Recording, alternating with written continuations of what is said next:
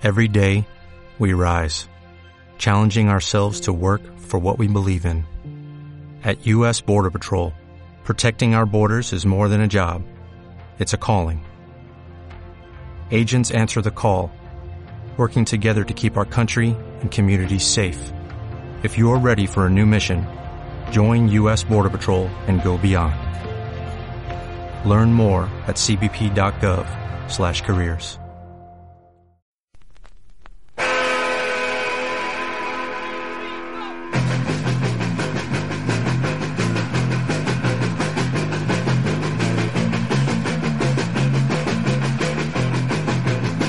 Terror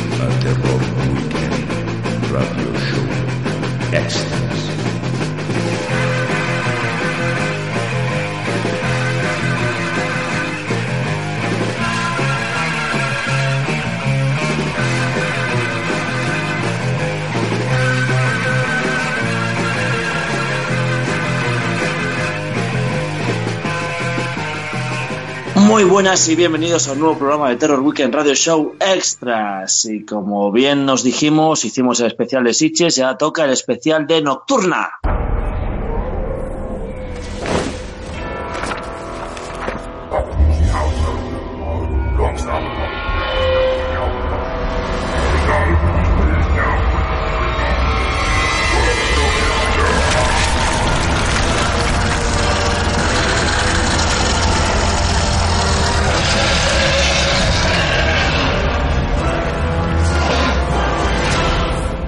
Nocturna que contó con su sexta edición del 23 al 27 de octubre, que sucedió en varias salas. Una fue la Cines a Proyecciones, que fue la sala principal, luego está la Cineteca y Ayuntamiento de Madrid, y la sala Berlanga, la sala Sky, donde pudimos encontrar eh, proyecciones paralelas o eh, la masterclass de Don Mancini, que ya hablaremos más tarde.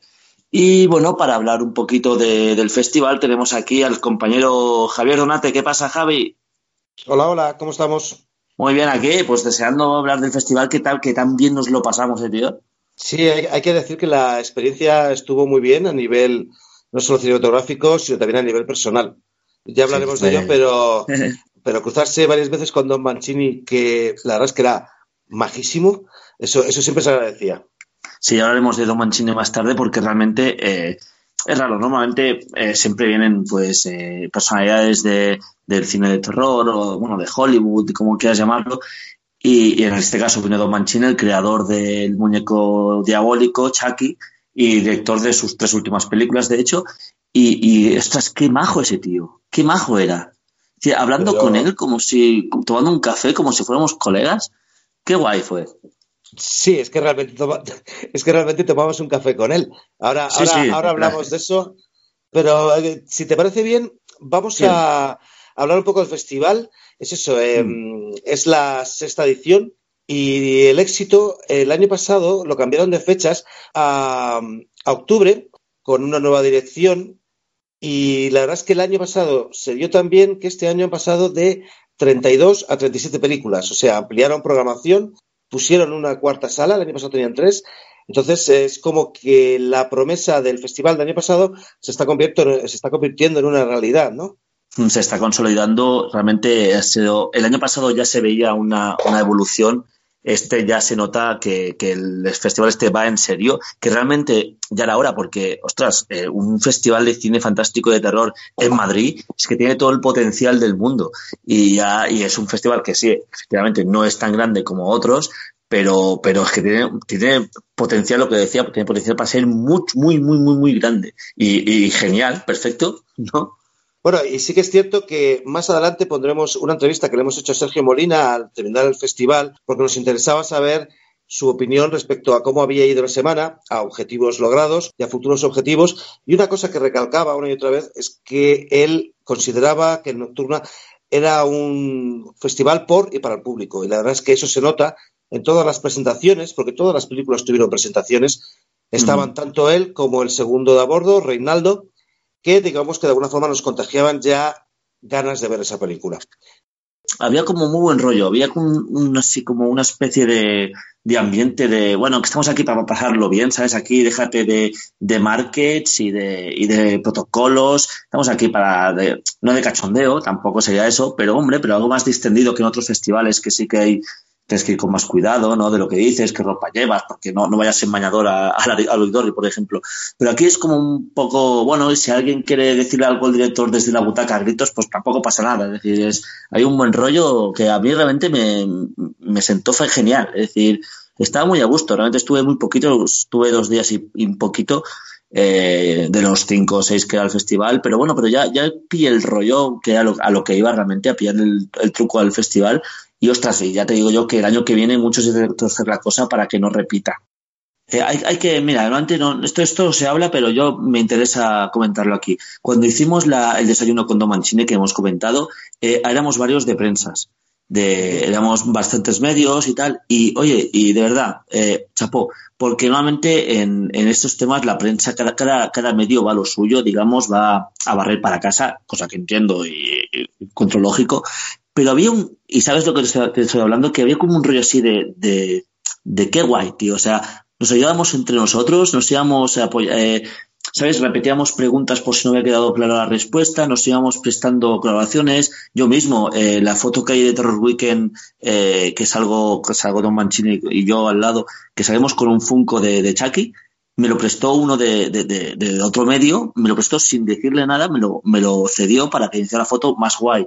Y oye, esto, eh, maldita sea, esto hay que, hay que remarcarlo porque, porque es gente maja, ostras, porque esto vale la pena. Y mira, y mencionando eh, al, al, único que me quedé con, que era el de la cabina de Nemo, el chico este que era de Sevilla, Paco se llama, mira, perfecto, Paco. Sí, sí. Eh, que oye, qué tío más majo, ostras, porque lo teníamos sentado al lado y el tío, sabes, como que, que iba a llevar un montón de, de, de postes para firmar de Don Mancini y tal, y el tío iba, por lo que nos decía y lo decía él, sería un chaval súper, así súper curioso y simpático y no sé, oye, mm, antes de hablar del nocturno hablamos de la gente que lo que intentamos apoyar el festival de diferentes maneras y oye, la prensa me pareció una cosa súper sana en, este, en esta ocasión. Sí, había, pues como tú dices, muy buen rollo. O sea, porque, hmm. entiéndeme, este, este hombre, que no me acuerdo cuál, cuál, era su nombre, tenía el Funko de, de Chucky. Sí, Chucky. Se, se, lo pedí para hacer una foto absurda delante de, sí. de un zumo de naranja, me lo dejó, Y cuando tú te sentaste para hacerte la foto con Don Mancini, porque hicimos un robado claramente, como los paparazzi, sí, sí, sí. Eh, eh, pues de repente yo estaba con la cámara puesta y veo aparecer una mano con el Funko. ¿Sabes? Que, que, que en ningún momento le pediste, pero sino que era como de, jo, en esa foto falta Chucky, ¿no? Qué bien, tío. Esto, esto así tenía que ser siempre, realmente. Ya que estamos hablando de todo esto, vamos a hablar de la organización antes de pasar al palmarés, porque Ajá. es que eh, de Olé. Tuve una vez un problema con una entrada que no pude acceder a la sala porque no tenía derecho a una entrada, pero como me coincidía entre dos sesiones, fui a la chica de prensa, a una de las que ayudaban a prensa del equipo de Alexis, y le dije, oye, ¿te queda para la otra película? Está lloviendo y tengo que estar hora y media dando vueltas alrededor de la manzana. Y no. la chica me dijo, vente aquí cinco minutos antes de la película y si sobra una entrada es para ti. Y exactamente cinco minutos antes de la película Llegué y me dijo, toma tu entrada. O sea, en ese sentido, eh, mucha, cer mucha cercanía. Y luego, eh, pues, eh, hicieron una cosa que a mí me encantó, yo supongo que a ti también, Oriol, que es lo que estábamos hablando un poco antes del desayuno con Mancini.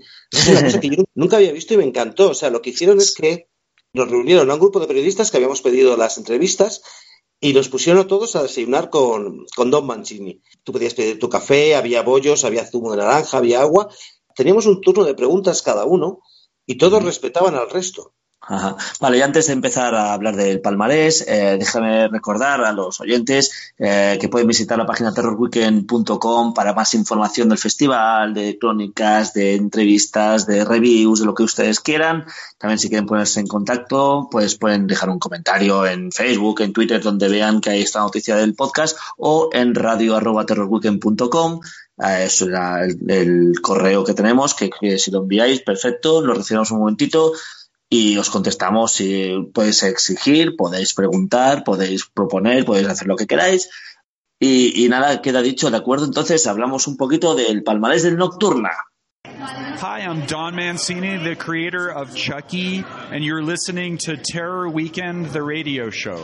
Pues sí, este era Don Mancini, que después de este famoso desayuno del que hemos hablado, tuvo bien a enviarnos un pequeño saludito. Ah, vamos entonces con el palmarés de una maldita vez, que llevamos ya 20 minutos hablando así, dándole vueltas a todo. Ah, que, por ejemplo, será la mejor, la premio Paul Nash a mejor película, será para Gosland, de Pascal Laguerre, que también se llevó el santo doblete a mejor director. Pascal Laguerre, que fue el director de la famosísima Martyrs, es una película más, eh, más introspectiva, no es tan visceral como aquella, una película más de fantasmas, que si de eso, eh, cuando, como de aquí nada será la bonita Rey, de ahí la volverán a poner, ahí hablaremos de ella largo y tendido, aunque no sea el premio, sitio donde va, sitio donde deja pozo, no deja a nadie indiferente. ¿Qué tienes que decir de la película, Javi? Pues que estoy deseando verla en Molins de Rey, porque tanto esta como otra película que veremos más adelante, Piercing, me la estoy reservando para Molins porque una persona me ha dicho que quiere estar a mi lado cuando la estemos viendo para ver si pego botes. Para cogerte de la mano. ¿no? Sí, o exactamente, para, para consolarme. Pero sí que es cierto que Laugier es, es un director al que que seguir la pista. O sea, Martyrs a mí me pareció esa cosa tan tremenda que todo el mundo decía, porque tú estuviste en, en Sitges el año que lo presentaron. Sí, Martyrs la vi en Sitges y, y aún tengo mal cuerpo.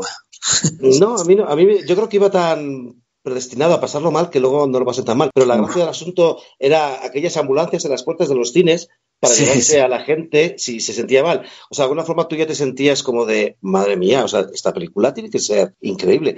Vale, eh, premio Vincent Price al mejor actor para Christopher Abbott por Pershing, eh, película que ya también encontramos en Sitges y también encontraremos en Molins. Y como Gosland, efectivamente, la estamos dejando para entonces. ¿Es que sí? Sí que sí. Bueno, hay que decir que la película, eh, así con cuatro, cuatro pinceladas del argumento, ah, bueno, va sobre un hombre, digamos, que padre de familia, que es, eh, digamos, que es bastante eh, liberal en sus relaciones, que tiene varias amantes. Y bueno, eh, digamos que en uno de, su- de sus escapaditas ah, acaba bastante mal y veremos lo que pasa. Película, no sé, interesante. Esta película hay que verla, ¿eh, tío? Sí, porque la de la película anterior del director, de Nicolas Peste, The Eyes of My Mother, Ajá. es una película que me gustó mucho. O sea, es, es- estaba hecha con cuatro chavos. Creo que estaba Sí. rodada en Portugal, no estoy muy seguro. Tres actores, creo, solo. Sí, la chica, la chica de niña, la madre, eh, otra tío. persona que aparece, el tío, y luego, pues sí, hay eh, dos o tres personajes más. Pero te tiene toda la película en tensión. Tengo muchas ganas de ver esta película porque no hay nadie, no hay nada que me dé más canguelo que esa foto que he visto de un ojo con un cigarrillo al lado, ¿eh? Vale, pues premio a la mejor actriz por Brittany Allen por What Keeps You Alive. Película, ostras, otra también película del estilo Days of My Mother. No, no tiene nada que ver argumentalmente, pero sí que tiene muy pocos eh, personajes. Eh, literalmente tiene cuatro personajes. A las dos chicas eh, protagonistas y luego unos, un matrimonio que son los vecinos. Que la película, a ver, sin contar demasiado, es eh, un- dos chicas que son matrimonio, ah, se van a, celebrar el primer aniversario de casadas en la casa de una de ellas, una casa que tiene ahí perdida en un lago, en una montaña, la casa que era de su tatarabuelo, donde ella, pues, en su, en su juventud, en su niñez, pasaba por los veranos y los, los puentes, esas cosas. Y bueno, es lo que ocurre en, esa, en ese fin de semana, ¿no? Idílico. Ostras, qué película. No te deja. Hay una eh, película, bueno, pues puede ser bastante lentita hasta que llega una escena, una en el que te explota la cabeza, que nos quedamos todos en la sala como mirándonos a las caras diciendo, ¿qué ha pasado? Yo estoy de acuerdo contigo en que es una de esas películas que de principio parecen pequeñitas, pero que sabe mm, reinventarse continuamente. Eh, a los cinco minutos ya ha habido un primer giro de guion y a partir de ahí los giros no se detienen en ningún momento. Tiene su ritmo lento, como tú dices, pero lo No, que pero es, nunca se hace aburrida, nunca se hace aburrida. claro, es lo que te quería decir, que, es una película Mm. que nunca se estanca, porque tú Ajá. podrías tener conversaciones de esa pareja, a ver, eh, sin, sin entrar en spoilers, digamos que eh, aparece una amiga de la infancia, de Jackie, la dueña de la casa, y bueno, siembra, siembra la duda en la, en la cabeza de Jules de, de la persona con la que tú estás casada, igual no la conoces tanto como deberías. Entonces, digamos que eso es el, el germen A partir de lo cual empieza la, la película y, y, es eso, una película pequeña, pero que no te deja un momento de respiro. Sí, es un ovillo que se va enredando y se va haciendo una bola más grande y más grande al final. Y eso, y una simple conversación entre do, dos chicas, una que se está bañando y otra que está limpiándole, digamos, eh, como sabiendo el contexto de lo que está ocurriendo puede ser tan perturbadora, tan eh, psicológicamente violenta, ¿sabes? Uh, y, bueno, sí hay que decir que esta película, para mi gusto, le sobra el último cuarto de hora, los últimos 15 minutos uh, para mí baja mucho, no, no por intensidad, sino por argumentalmente ya, para mi gusto le da demasiadas vueltas. Uh, pero aparte de eso, es igual, la película termina y yo, y yo aplaudí con una sonrisa en la cara diciendo, ole, muy bien, muy bien. Y eso, eh, pues el premio es para Brittany Allen, la, digamos, la chica, la digamos, la, inocente, la que se come todo el marrón, la que tiene la cabeza hecha un lío, uh, se lleva la actriz de Brittany Allen, se lleva el premio Mejor Actriz. Uh, y también hay que comentar que la película What Keeps You Alive también se llevó el premio Blogos de Oro Mejor Película. Siguiente premio, premio Mejor Guión para Mirai, mi pequeña hermana, eh, película de anime que es, eh, ya, tuvo unas críticas en, en Sitges, eh, recordar que creo que ganó mejor película de animación. ¿Tú la has visto, Javi? Sí, sí, sí la he visto, Oriol. La verdad es que es una película muy recomendable. Yo tenía ganas porque al director este, a Mamoru Hosoda, pues mm. Summer Wars es una película que me gusta mucho. La de The Girl Who Lives Through Time, la chica que saltaba a través del tiempo, me parece una delicia de película. Sí. Y luego, pues ha hecho esa película tan bonita que parece de Ghibli, pero no es Ghibli, que es Wolf Children. Entonces, claro, o sea, me tiré de cabeza. Y bueno, pues nos cuenta la historia de un niño que conoce a la que va a ser su hermana en el futuro. De nuevo, Mamoru Hosoda vuelve a jugar con la relación entre el pasado, el presente y el futuro. No voy a contar nada porque es una película que es mejor sentarse y disfrutarla de principio a fin. Y ahí, hasta ahí puedo leer. sí que es verdad que este, el, el autor eh, sí que siempre tiene estos elementos, ¿no? De que de saltos en el tiempo, de que la realidad está en varios planos, de, ¿sabes? Sí, por ejemplo, en Summer Wars, en lugar de jugar con, el, con los saltos temporales, jugaba con los saltos entre el mundo digital y el mundo real. A premio a los mejores efectos especiales para The Night Shafter. Esta sí que la has visto. Pues la verdad es que está guay. O sea, es, es, una película brasileña. Nunca me entero si se llama Los Mortos Now Fablan o Los Mortos Now Sí, no, Lo Morto Now Fala. Ah, bueno, exactamente. Dejé, dejé brasileño a las tres clases. La cuestión es esa, que nos cuenta la historia de un, de un pobre hombre que trabaja en una morgue y que tiene la capacidad de hablar con los muertos. Y los muertos, digamos que le cuentan sus últimos pensamientos antes de, de que él los dé por cerrados y les diga claramente, pírate a donde sea que estés destinado, porque aquí no puedes seguir. La cuestión es que, digamos, que utiliza el secreto que le ha contado uno de los muertos en su propio beneficio y eso rompe una regla de los muertos y digamos que tiene lugar una venganza contra él. Los efectos especiales están muy bien. Yo creo que son mejores los de una película que comentaremos más adelante, que es Aterrados, de Demian Brugna. Ajá. Pero la película, jo, la verdad es que tiene, tiene mucho espíritu. Las apariciones de los muertos dan miedo. Es una película sencillita, un poco de la tradición latinoamericana del realismo mágico. Eh, ¿Sabes? Te decir que Uh -huh. en ningún momento, en ningún momento el tío se pregunta, ¿esto es una maldición? No, es simplemente que nació eh, oyendo hablar a los muertos. Yo creo que es una película muy recomendable. Uh -huh. De acuerdo, pues uh, siguientes, eh, mención especial, no es un premio en sí, pero bueno, vale la pena de, de comentarla, que es la mención especial del jurado para The Invocation of Mercy Maku, de Marco Lledó, película española, aunque está rodada lejos. Uh, esta la he visto. A ver, esta película realmente yo estaba deseando hacer la review hasta que me enteré que existía, la había hecho, había hecho, no sé si a Chema o Omar, pero había hecho uno de los dos. Y, y, dije, me quedé las ganas porque tenía muchas ganas de hablar sobre esta película, porque no me deja indiferente. Eh, estaba viendo la película, llevaba como 20 minutos y dije, yo realmente estaba sentado diciendo, esto es un desastre, esta película es un desastre, no, no sé qué me quiere contar, es un follón, me han dado, en, en 10 minutos me han soltado un montón de datos y un montón de fechas y momentos, no se me ha quedado ninguna, no sé de qué hablan. Y bueno, así sigue toda la película. Realmente eh, es un caos argumental. No, no, no sabe contener el ritmo ni la, uh, ni la importancia de cada cosa. Todo lo va contando en un ritmo muy pausado. Todo no sabe lo que es importante y lo que no. Pero tiene una cosa que me fascinó, que son las. Uh, digamos, bueno, voy a comentar un momentito el argumento para que se entienda mejor lo que quiero decir. Pues el argumento va sobre un matrimonio en el que la mujer es española, eh, que están en Albania, están en una especie como de vacaciones y tal, y eh, hay, una, hay una revuelta, hay un levantamiento que ocurrió en el 92, uh, en el que, pero bueno, no fue en esa ciudad, sino fue unos cuantos kilómetros, a unos ciento y pico kilómetros eh, al norte, pero en esa ciudad hubieron también disturbios y en el que ella, la chica, acaba muriendo, asesinada en un asalto eh, eh, por un loco, un loco que estaba fuera del lugar, estaba fuera de sí, digamos, eh, la, la, asesina. Entonces pasan 18 años y el marido, que digamos no ha, no ha superado, vuelve para Albania para investigar la muerte de su mujer, no porque sea un misterio, sino porque tiene datos que le hacen sospechar de que los asesinos, que eran un, unos hermanos, eh, estaban como poseídos, estaban, estaban siendo manipulados por algo que no se veía para que, eh, para, bueno, no asesinar, sino para hacer el caos.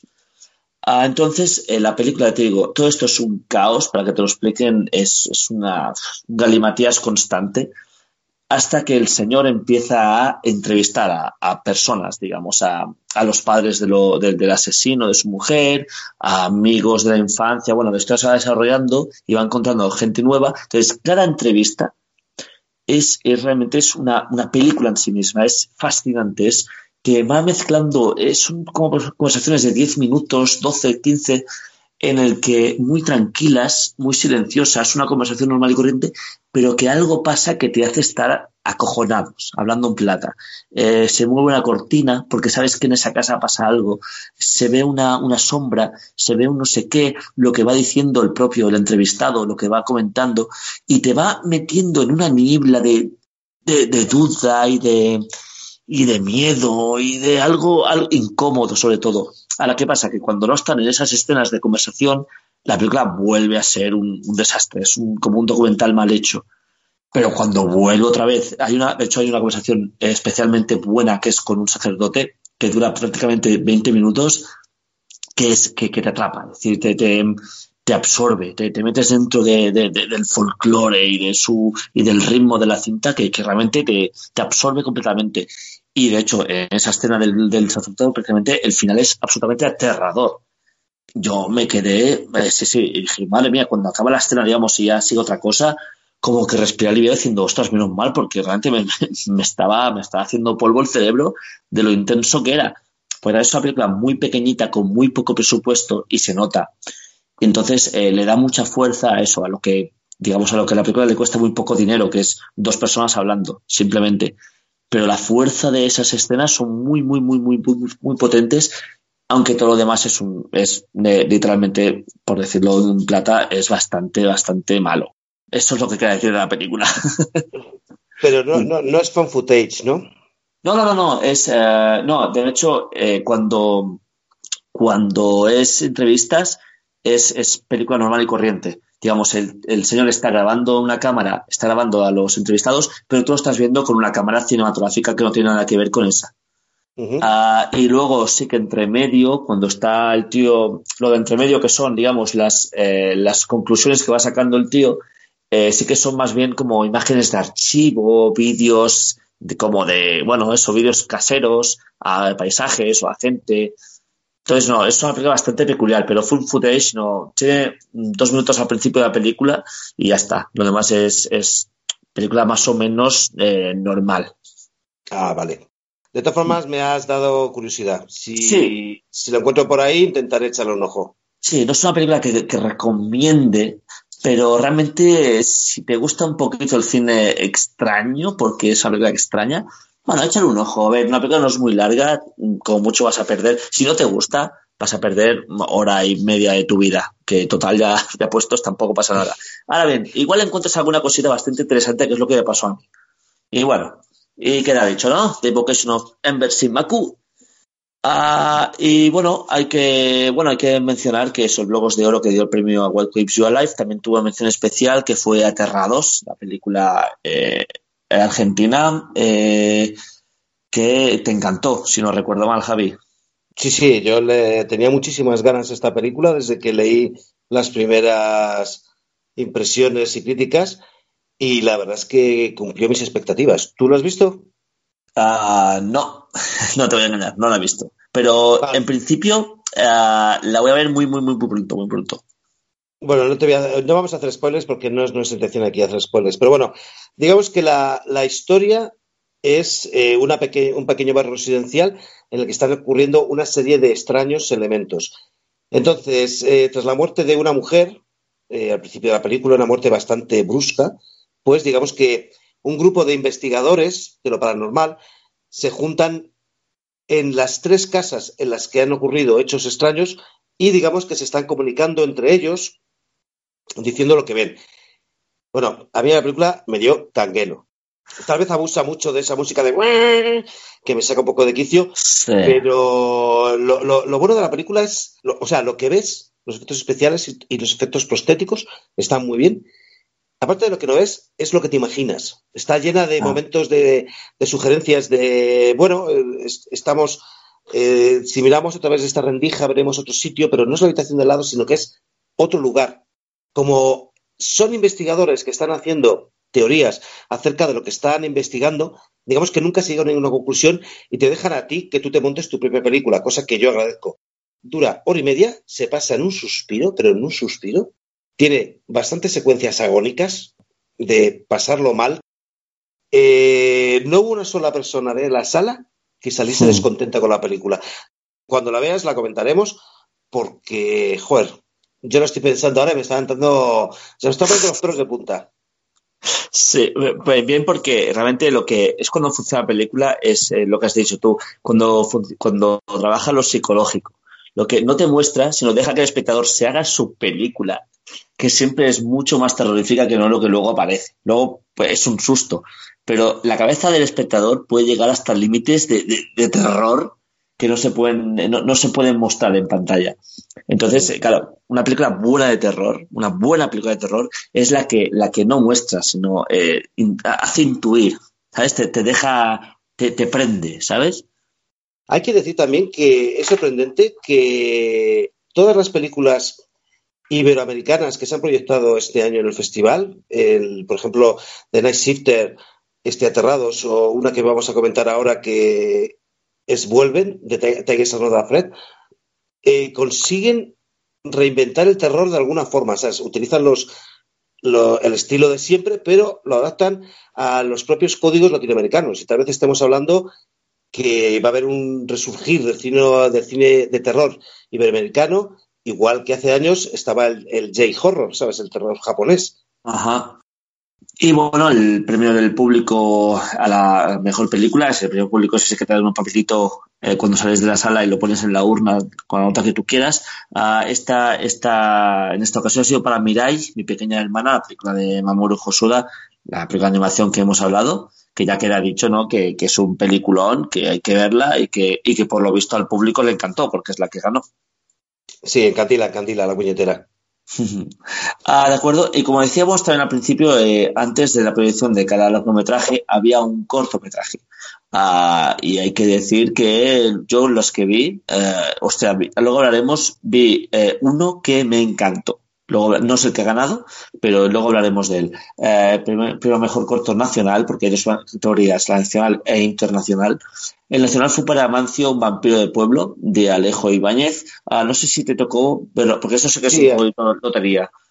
¿Lo Sí, es la lotería porque, sí, sí, yo lo vi porque sí que siento que es una lotería porque como digamos que el festival no repetía las películas, porque su intención era llegar al máximo público posible con, con distintas propuestas, pues antes de cada película te, pon- te ponían un corto. Este año la selección ha sido bastante buena, excepto un corto que fue un pinchazo gordo, y no diré cuál, porque sería eterno. Amancio, es, es un- el corto de Alejo Ibáñez es muy gracioso, o sea, es, es un vampiro de pueblo, pero de pueblo a pueblo, que va con boina en un pueblo abandonado y llegan unos familiares suyos con la intención de eh, convertir la casa en una casa rural, de nos vamos a forrar con esto. Entonces es, digamos, la conversación entre Amancio el vampiro y sus familiares, que la primera idea es cargárselos, pero de repente dice, anda, pero si tú eres fulanito, el hijo de Menganita, pero si se puede Y entonces digamos que luego la cosa evoluciona. Es, es, un corto muy sencillito, pero que va como un tiro para lo que tiene que contar. La duración es perfecta y sobre todo es que transmite muy buen rollo. Ah, de acuerdo, pues premio al mejor eh, corto internacional para Backhead de Alberto Corredor.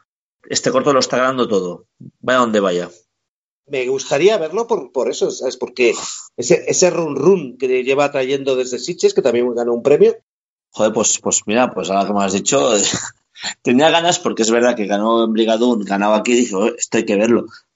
Eh, de acuerdo, pues bueno, eh, digamos estos son los premios de la sección oficial Uh, luego está la sección Dark Visions, uh, que es la, la, sección no patrocinada por la por Dark TV, que fue el premio Canal Dark a la mejor película para, y ahora sí, vuelven, la de Tigers Are Not Afraid, de Isa López, película que, que ambos hemos visto y que a los dos nos encantó.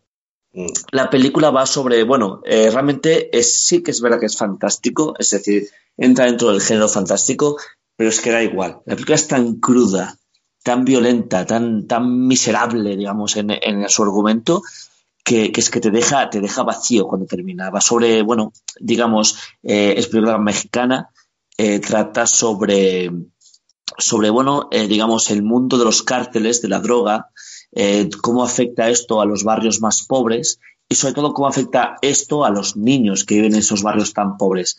Uh, y cómo es tan cruel, tan, tan, tan fría, pero a su vez, ostras, tiene esa, esa llamita, ¿no? De, que encandila, que, que, que, te hace, joder, te hace apoyar a esos críos que, lo están pasando mal y que solo quieres que, que, que, se salgan, que salgan bien parados, aunque a veces no, no pueda ser. La verdad es que la película es lo que tú dices, es muy cruda porque en el fondo se basa en un hecho real que la directora nos contó, que es que hay barriadas enteras de pueblos que se están quedando vacíos. Primero porque matan a los vecinos y luego los que quedan se marchan. Entonces, digamos que se está, eh, México se está llenando de pueblos fantasmas. Y la historia, hay muchos niños que se quedan huérfanos, que se quedan huérfanos de padre y madre. ¿Qué pasa con esos niños? No, bueno, y pues desamparados. Digamos... No, y desamparados. Es decir, no es que se queden huérfanos y haya un sistema ¿no? que los recoge. Hay un... No, no, es que se quedan huérfanos y se quedan en la calle. Y luego es muy agradecido todo el elemento fantástico porque dentro de la crudeza de la historia, pues el hecho de que haya un niño que tiene un pequeño tigre de, de peluche, el, el, el, famoso Tiger de Tiger Saluda Fred. Bueno, pues digamos que eso es el contrapunto un poco eh, delicado con todo lo que estamos viendo que está pasando alrededor de los críos. Hay que decir que la historia es, o sea, la, la película, la directora, y contó una anécdota muy graciosa, y es que eh, Tiger Son Fred se estrenó el mismo día que se estrenó Coco en México. Entonces, mm. la cuestión está en que Coco es la película que más dinero ha dado en México en toda la historia del cine. Al día siguiente, ella que tenía seis, siete sesiones, se la había reducido solamente a una. Y claro, mucha, poca gente pudo ir a verla. La gente que la vio estaba encantada, pero lo que Isa López decía es lo irónico que es la vida, que los mexicanos decidieron apoyar en masa a una película que habla sobre un México idílico, con todos los clichés que ello conlleva, en lugar de apoyar un México violento y oscuro que es el que tienen al otro lado de la puerta. Eh, mención especial, eh, bueno, ganó premio Dark, hemos dicho Canal Dark que vuelven, de Tigers on Afraid. Uh, mención especial para Saint Agatha, de Darren Lynn Busman. Uh, ¿Esta la has visto tú con tu review que está colgada en la web? Dime. Pues a ver, Saint Agatha, fíjate, el mismo día que echaron The Heretics de Paul Hyatt, Ajá. echaron Saint Agatha. Las dos son de monjas y yo, yo, me quedo con Saint Agatha, porque uh -huh. la verdad es que mola mucho. Va sobre, en los años 50 en Estados Unidos, una chica embarazada, pues que no tiene recursos, pues de repente se le acerca una monja y le dice, eh, para gente como tú tenemos un sitio donde podemos protegeros.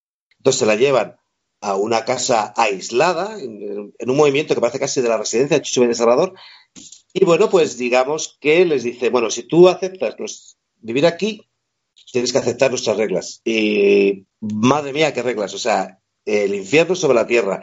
Y la verdad es que está muy bien. La película está muy bien porque te duele, hay, momentos que te duelen mucho, no solo por ciertas humillaciones que tienen lugar, sino por eh, castigos físicos. Y luego está guay porque viendo el póster uno decía, bueno, esto va a ser, esto va a ir de monjas locas o de monjas malditas o yo qué sé. No, no, va de unas monjas que son unas hijas de perra. Y eso es lo, y eso es lo mejor, que la película se convierte en un thriller. Se te pasa volando, estás todo el rato ahí como de, venga, escaparos, escaparos, escaparos, y no dejan de ocurrir crueldades. Y muy Joder. recomendable. O sea, yo, yo te digo que fue de las últimas, creo que fue la última película que vi de, a concurso, y yo me alegro mucho que haya ganado este premio, porque se lo merecía. Bueno, no es, no, es una mención especial. No, es, Bueno. digamos, quedó segunda posición, sí. Pero bueno, Pero- la mención especial realmente se considera prácticamente un premio. Lo importante es el reconocimiento que le ha dado el jurado a esta película. Solamente porque la mención especial no, no es obligatoria. Es decir, tú das el premio y en el caso de que haya habido una segunda opción muy, muy cercana a la primera, entonces haces una mención especial. Pero no es una cosa que no, no siempre una mención especial. Es decir, que si, que si está ahí es por algo. Ah, de acuerdo, y estas son las ah, el palmarés completo. Hemos de decir que sí, vamos a repasarla. Tanto Oslan, eh, Piercing, What Keeps You Alive, The Night Shifter, Vocation and Shibaku, eh, Aterrados. Ah, mira, Mirai no, pero el resto la devuelven. Todas están, tenéis la review en Terror Weekend para, para digamos, para centrarlos más en esas películas, para hablar más en, en específico. Ah, también tenéis eh, entrevista con Don Mancini que le hicimos eh, durante el festival. Tenemos las crónicas y muchas más películas también que hablaremos ahora que nos llevan, se hará un premio, pero que también vale la pena comentarlas. Antes que nada, vamos a hablar eh, también de un poquito la de cómo funcionó, digamos, la, el festival, de cómo la dirección, cómo la programación, cómo fue el, tema. Y que hay que decir que genial, que a nosotros en particular nos trataron de ole. Y para ello, pues bueno, pues hay que hablar también de, Sergio, el, director que es su segundo año a, la cabeza del festival y que, y que, ostras, es imposible que te caiga mal este, este señor, ¿no? No, porque es un fan absoluto y se lo notas en cada, cada vez que hablas con él. Me acuerdo de esa, esa masterclass con Don Mancini en la sala Berlanga. Hubo un momento que te da la sensación de que eh, la gente solábamos porque eran Don Mancini y él hablando, o sea, pero como de, de un fan a su ídolo. Es decir, que le va Sí, sí, sacando sí. temas y que y, y ves que estaba justísimo el señor.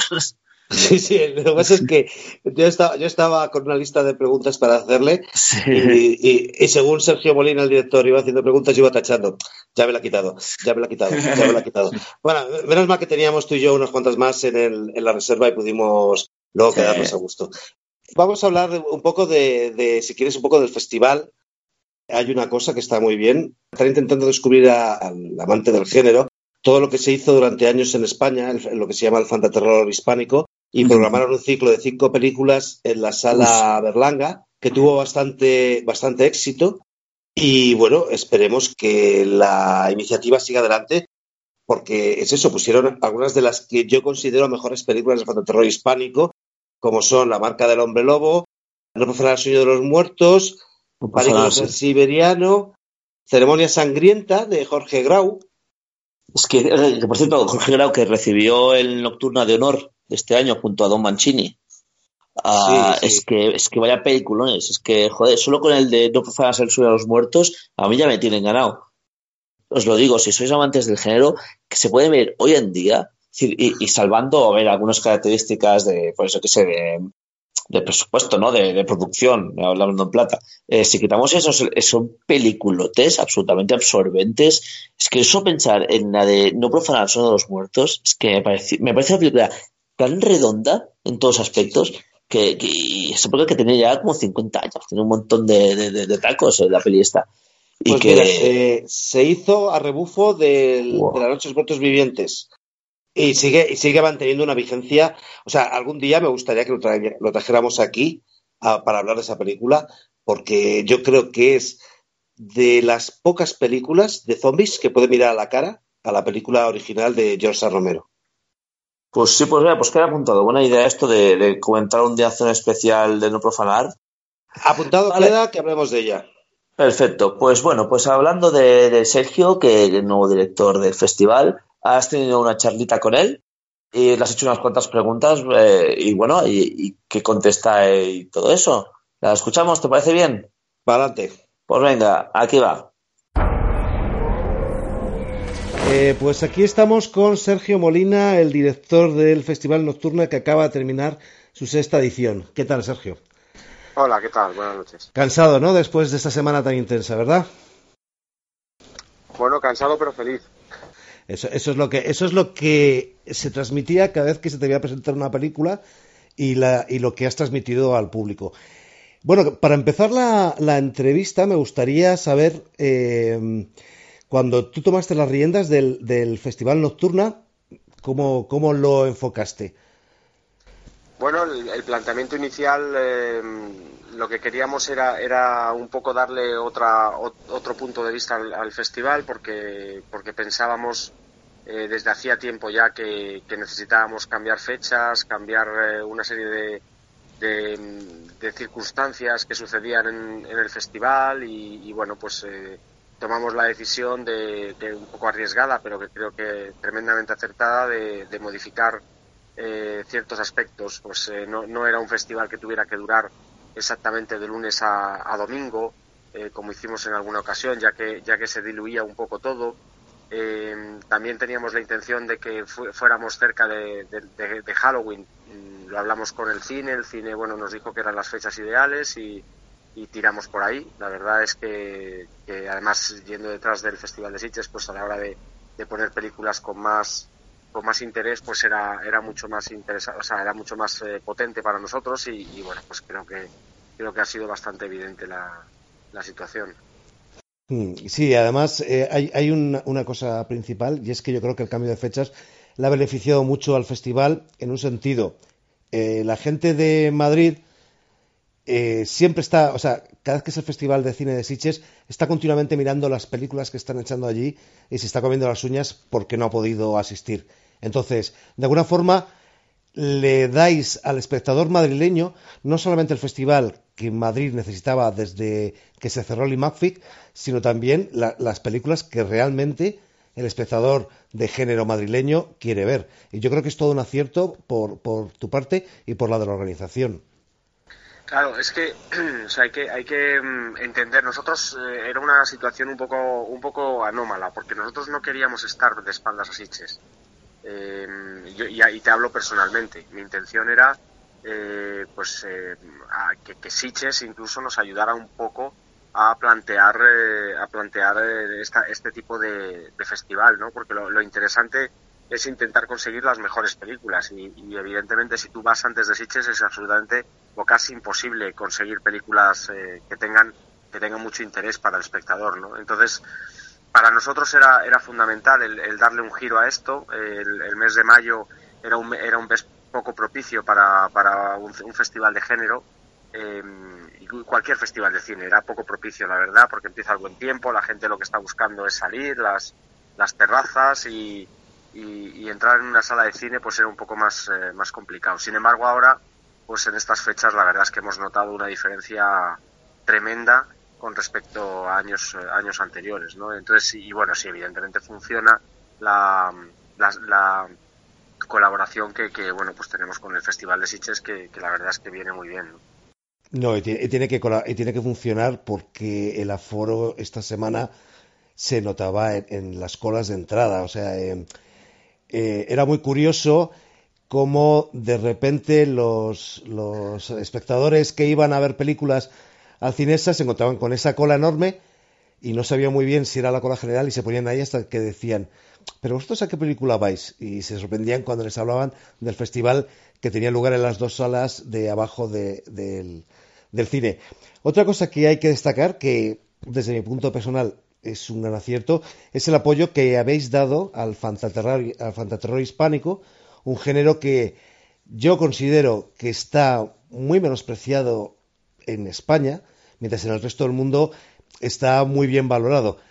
Entonces, este año habéis puesto cuatro películas en, la sala Jorge Berlanga. Me gustaría saber ¿Cuál ha sido la respuesta del público a esta propuesta? Bueno, hemos, hemos puesto cinco realmente. Eh, han sido cuatro, cuatro películas en un ciclo y luego el pase 50 aniversario de, de la marca del Hombre Lobo. Eh, a ver, el fantaterror va en nuestro ADN. Eh, lo dije lo dije el otro día en la clausura. el cine fantástico español va a estar siempre ahí porque porque queremos potenciarlo lo queremos lo queremos eh, queremos que la gente lo conozca queremos darlo a darlo a conocer a todo el mundo y, la verdad es que eh, va a ser así va a seguir siendo así eh, mientras por lo menos mientras estemos nosotros un poco a no, no tanto al frente, porque al frente es, un, es el equipo entero. Lo que pasa es que sí es verdad que bueno, pues podemos, tenemos la ventaja de poder, de poder decidir en ciertas cosas qué es lo que queremos y qué es lo que no queremos, aunque somos bastante democráticos. Pero el fantaterror siempre va a estar ahí, es una seña de identidad del festival y vamos a procurar que, bueno, este año han sido películas muy conocidas las que hemos puesto, pero en, años sucesivos intentaremos buscar esas joyas que, es, que tienen un género eh, en nuestro país que si es verdad, como tú bien dices, pues en España mm, no se le ha prestado la atención que creo que merece y, nosotros seguiremos eh, reivindicándolo sin duda, sin duda alguna. Sí, es algo, yo te voy a decir lo mismo, es algo que, que se, agradece por, por, lo que te digo, es un, es un género abandonado. Y ya para ir terminando, porque estarás cansado del festival, eh, primero decirte que tu equipo y tú habéis hecho una labor fantástica esta semana.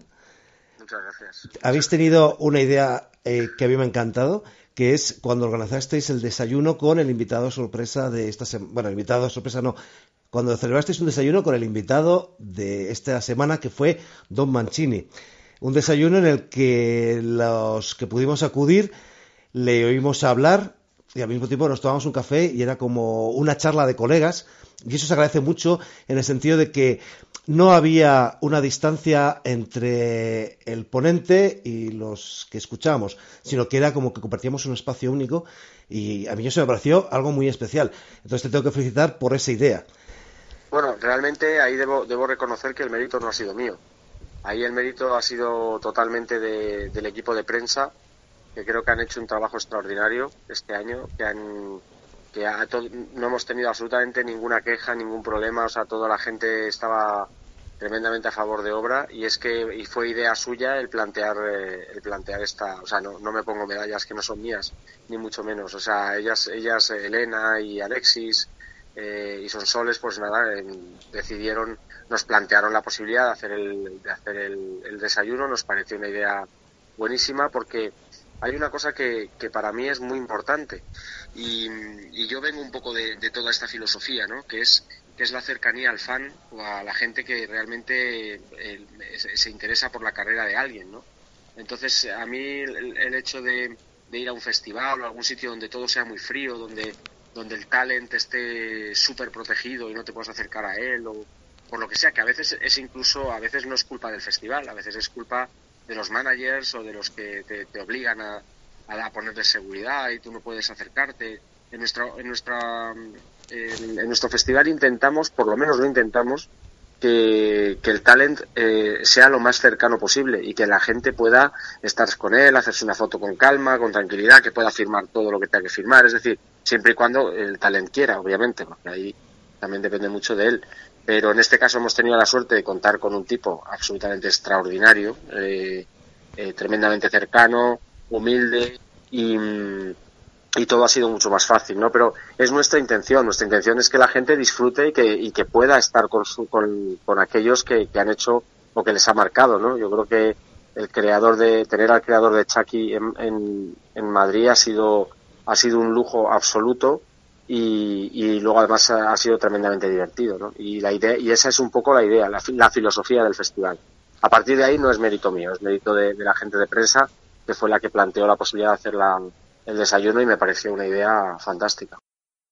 Y ya luego para terminar, quería preguntarte cuáles son los proyectos que, o cuál es el camino que estás preparando ya para el, el Nocturna 2019? Porque seguro que, a pesar de que acabas, acabáis de terminar una edición, ya estáis pensando en la próxima. bueno, nunca dejas de pensar, ¿no? Porque al final tu intención es, es intentar, eh, intentar sorprender en, la siguiente edición.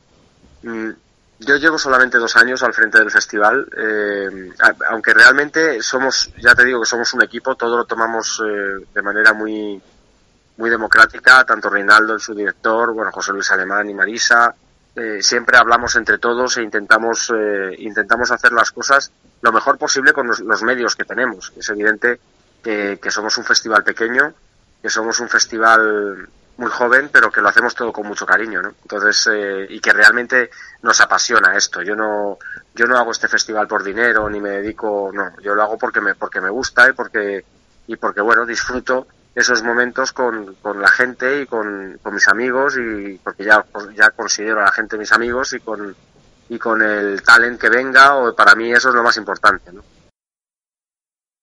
La, no, la idea es seguir colaborando con, pues, con los, las instituciones que, que tenemos, incrementar esa colaboración, intentar hacer más grande el festival, pero hacerlo más grande sin que pierda su identidad. Es decir, yo no quiero, eh, yo quiero que, todas las películas, que todos los, eh, los invitados tengan su espacio, que no sea el poner cosas por ponerlas, eh, sino que sino que se le dé la importancia a cada a cada acto que se haga, ¿no? Y que no, no yo no a mí no me gustaría un, festi un festival enorme.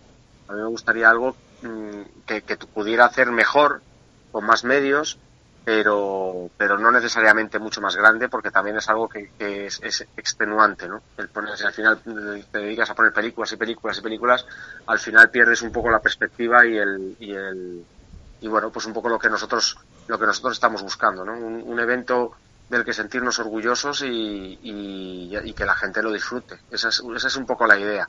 Pero sí. bueno, a futuro es eso. A futuro es, eh, pues seguiremos por la misma línea que hemos empezado, que hemos arrancado intentaremos traer lo mejor que podamos de, y, que, y, y, que nos dejen, eso también es importante. Intentaremos que las distribuidoras confíen en nosotros para poder, eh, para poder tener sus películas y, y, poco a poco vamos sumando más distribuidoras y vamos teniendo más entrada en diferentes, porque ya van viendo un poco que, que vamos en serio, ¿no? Y, y, bueno, pues es un poco eso nada más. El, el que la gente lo disfrute y que nosotros lo pasemos bien también, porque de esa manera será mucho más fácil que se transmita al público al público pues eh, el, el, interés en el festival. Pues nada, que ya hemos llegado al final de la entrevista. Muchas gracias por, por atendernos. Nada, muchas gracias a vosotros. Y sobre todo, pues nos veremos en el Nocturna 2019, ¿no, Sergio? Pues hombre, espero, espero, espero veros por allí. Ha sido una semana intensa, pero la verdad es que me llevo unos grandes recuerdos y, y de gente y de gente fantástica. O sea que muchísimas gracias por estar y acudir al festival. Muy bien, pues muchas gracias, Sergio. Un abrazo, Javier. Terror Weekend Radio Show. Interesante, como siempre, Sergio, eh, hablando de, de, bueno, de sus aspiraciones, de cómo le ha parecido al el festival. Bueno, vamos a hablar un poquito del festival. Eh, tuvo, uh, tuvo como película de inauguración eh, La Noche de Halloween, la película que ya, ya, pues, ya tenéis estrenada en, en cines, uh, la nueva versión uh, dirigida por David Gordon Green y protagonizada de nuevo por Jamie Lee Curtis, que ya podemos ver en Sitges, ya tenéis la review en la, en la web, ya tenéis la película en los cines, pero bueno, que aquí la estrenan un poquito antes en la, en la nación. Uh, y que podemos eh, comentar que, uh, que haremos en un especial de Halloween, no digamos el día el 31 ni el 1 de noviembre, pero sí un, po un poquito más tarde hablaremos de todas y cada una de las películas de Halloween, uh, las realizadas por Michael Myers y las que no, las de John Carpenter y las que no, hablaremos todas de las buenas, de las malas, de las regulares, eh, y que haremos un super especial que va a ser, va a ser, vamos, la hostia. Hombre, 11 películas nada menos, ¿eh? Hay tela para cortar. Y no solo son de películas, sino ya solo con el tema de los de las líneas temporales, líneas, líneas argumentales, eh, eso, con eso ya tenemos como tres cuartos de hora para explicar eh, las que las que van según en qué historia y las que van en otra, porque no son once de, de no es una de cosa seguido, que ¿no? sean once una tras de otra, no, no, no, no, aquí se descartan, se, se, se pasan, se saltan unas a otras, es un follón. Sí, sí, aquí hacen reboots, o sea, digamos, digamos, que en las 11 películas de Halloween hay cinco líneas temporales, nada menos. Sí, hay cinco, sí, efectivamente. Madre mía. La película de clausura fue la, la, la repetida esta saciedad Mandy de Panos Cosmatos, protagonizada por Nicolas Cage. Hablamos de ella mucho rato antes en el, en el especial de Sitches que hicimos.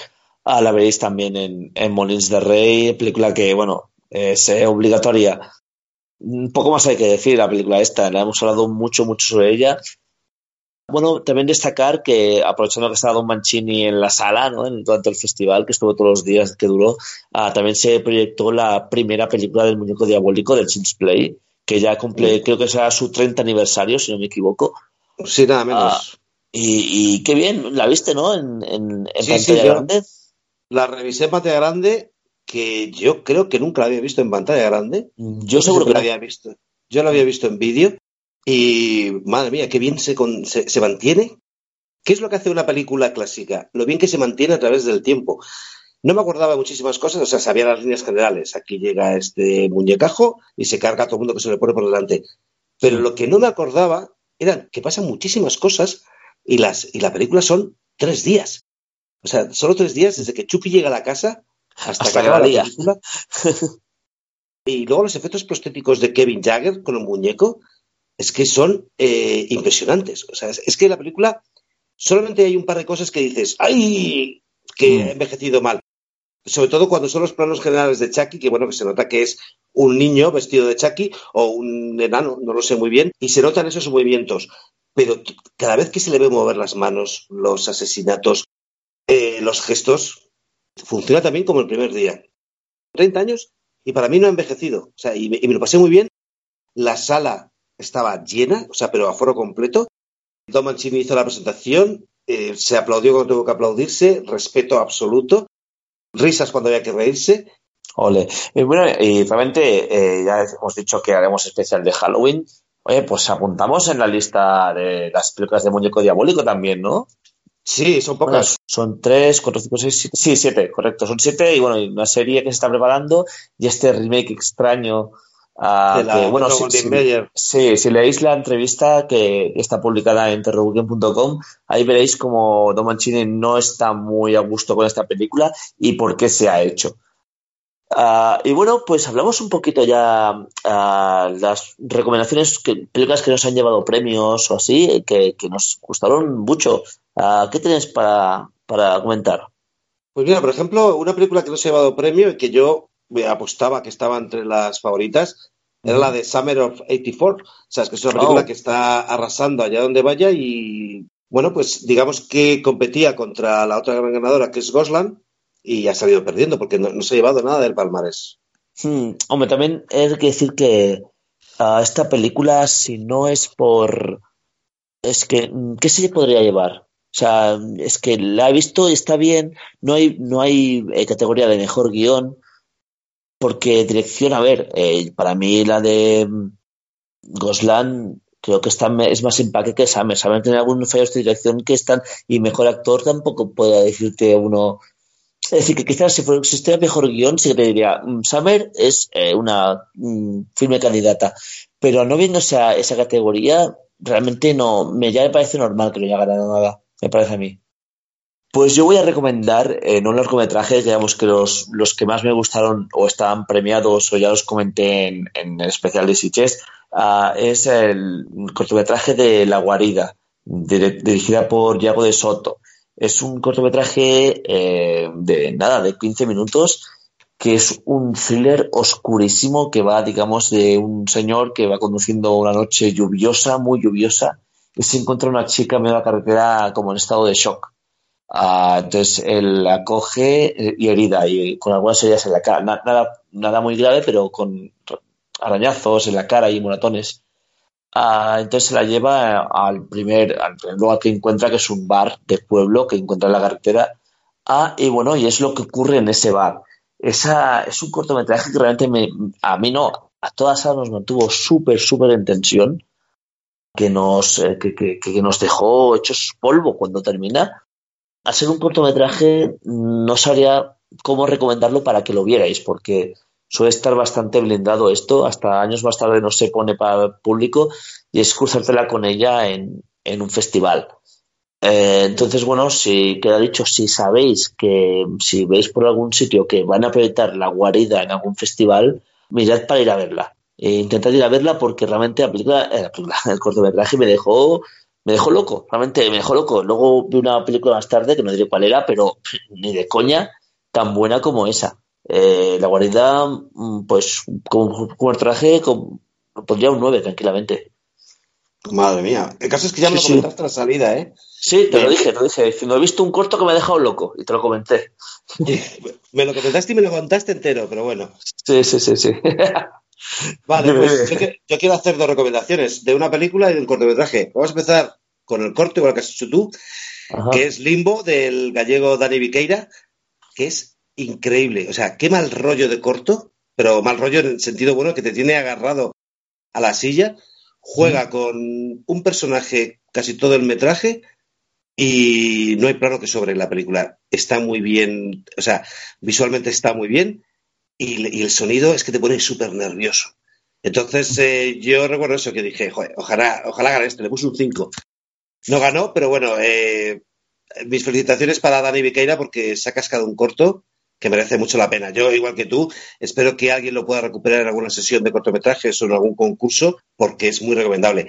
Y luego la película, yo esto ya creo que ya hemos comentado casi toda la, casi toda la programación, es de Night Sitter, de Ariel Bru y John, John Rocco, que es de, esas películas de canguros que cuidan a niños y bueno, que las pasan fatal.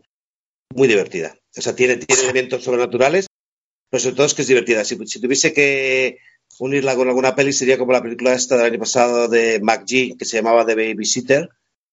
Yo te digo, otra película que espero que la gente pueda rescatar en, alguna parte, porque es muy recomendable. Ah, y bueno, pues, pues yo creo que ya podemos dar el programa por finalizado. Ah, ¿Queda algo más por decir? Yo creo que ya está dicho todo. De acuerdo, pues ya queda todo dicho del, Festival Nocturnal, que hemos hecho un, un, extenso repaso. A recordar que tenéis eh, para más información sobre las películas, sobre el festival en sí, entrevistas a Don Mancini. Podéis eh, consultar nuestros antiguos podcasts para, para, bueno, si os ha gustado este, pues quizás los anteriores, recomendadlos si os ha gustado a enviarnos un mail a radio.terrorweekend.com si tenéis alguna duda o alguna sugerencia. Y bueno, y ya poco más queda por decir, eh, más que despedirte, Javi. Nos vemos a la próxima. Pues en la próxima seguimos hablando y comentando películas de miedo. Ya. Y bueno, para acabar siempre una cancioncita, ¿no? Para, ya que hemos hablado del muñeco diabólico, pues vamos a poner una canción que se llama Good Guy Dolls de Angelo Rain sobre, efectivamente, sobre el muñeco de Chucky, Así que, ala, hasta luego.